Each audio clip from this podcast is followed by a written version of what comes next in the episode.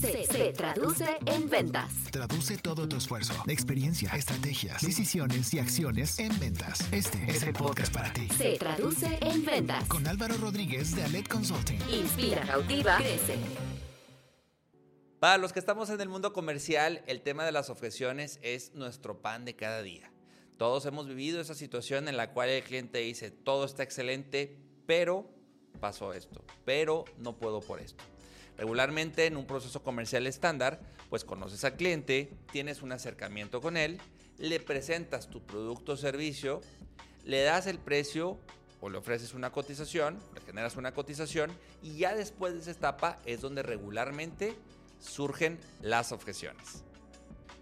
Regularmente las objeciones considero están en tres grupos.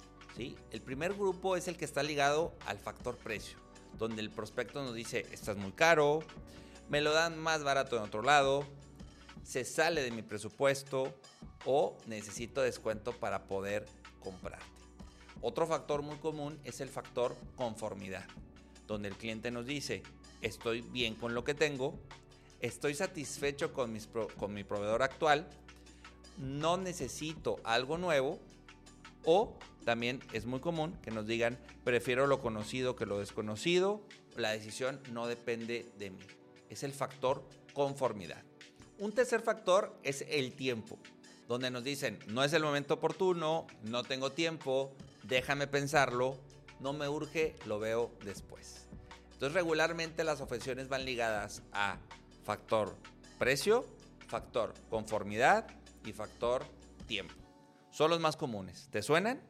¿Te las han dicho en tu negocio? ¿Las vives día a día con tu prospecto? Bien, ¿qué hacer entonces para manejar de mejor manera esas objeciones? En primer lugar, yo te recomiendo que te anticipes. Es importante que priorices las cinco objeciones más comunes que recibes. Muchas veces ni siquiera llegas a cinco, son las dos o tres las de siempre. Y ahí es donde tú tienes que ir desarrollando cómo las puedes resolver con tus mejores respuestas y cuál es la mejor forma de dar, de argumentar, de dar seguimiento y esa objeción de alguna forma irla neutralizando. ¿sí? Si ya sabes lo que te van a decir, si ya lo has vivido, tú tienes ya que tener claro y estar preparado, anticiparte para esa objeción. Un ejemplo, si regularmente te dicen que tu producto o servicio es caro, entonces puedes previamente definir cuáles son tus argumentos, tus ejemplos, tus evidencias, tus casos de éxito para poder contrarrestar esa objeción. Prepárate para las objeciones y considéralas parte del proceso comercial. Anticípate a las objeciones. Otra clave importante con las objeciones es que escuches. No trates de saltarte esta etapa o bloquear la objeción. He estado con vendedores donde casi casi cuando el cliente apenas va a decir lo de precio, ya lo están interrumpiendo y ya tratan de resolverle.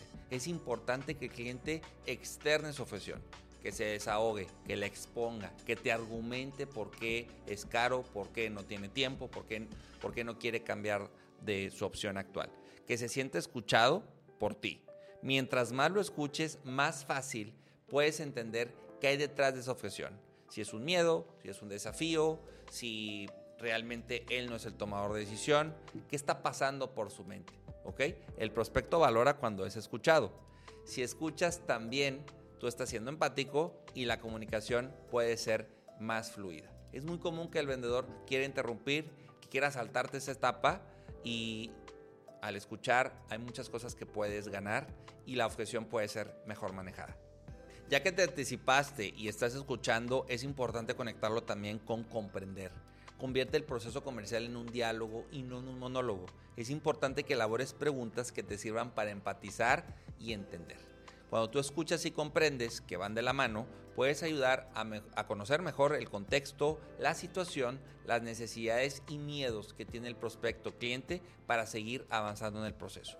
Cuando tú comprendes realmente su situación, su contexto, su objeción y por qué la tiene, estás empatizando, estás conectando también con qué elementos puedes tú en ese momento poner sobre la mesa, explicar, para que también sea un proceso no tan ríspido, no tan desgastante y también es la oportunidad ahí para poder convencerlo, mitigar esa objeción, mitigar ese miedo para que podamos avanzar al cierre.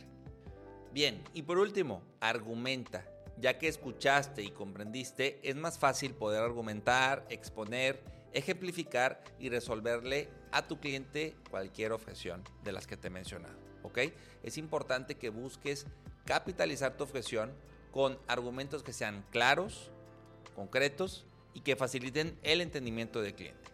Aquí es donde vale la pena que tengas muy claro tus beneficios, tus casos de éxito, tus evidencias y testimonios para poder sustentar el argumento. ¿Ok? Ayúdale al cliente a que entienda mejor tu producto o servicio, a que entienda por qué es una, eh, es una mejor opción, es una buena opción, por qué vale la pena que te compre.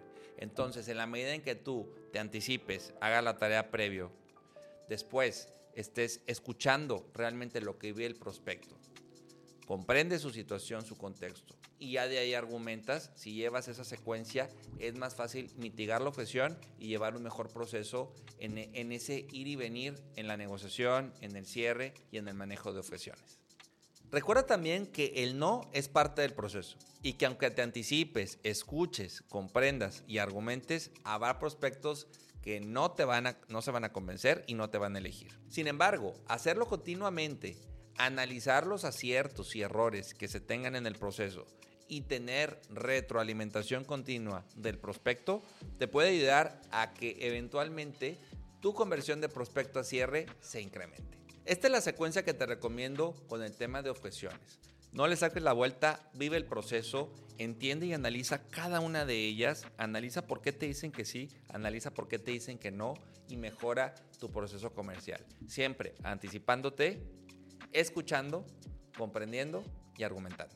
Esa es una forma, un camino inicial que estoy seguro te puede ayudar a que eleves ese, esas ventas, esos prospectos que se conviertan en cierres y al final todos ganen. Te invito a que visites nuestras redes sociales. Estamos en Instagram, en Facebook. Ya tenemos TikTok, ya vamos como mes y medio. Y bueno, pues ahí estamos también compartiendo nuestros videos, nuestros episodios también en YouTube para que puedas disfrutarlo de diferentes plataformas y puedas seguir traduciendo todo esto en ventas. Yo soy Álvaro Rodríguez y recuerda, inspira, cautiva, vende. Hasta la próxima. Se traduce en ventas. Escucha y conoce todos los contenidos que tenemos para ti en nuestra comunidad. Encuentra podcasts, artículos, videos, cursos y asesorías en nuestra página y redes sociales. Visita www.aledconsulting.com. Se traduce en ventas de Aled Consulting.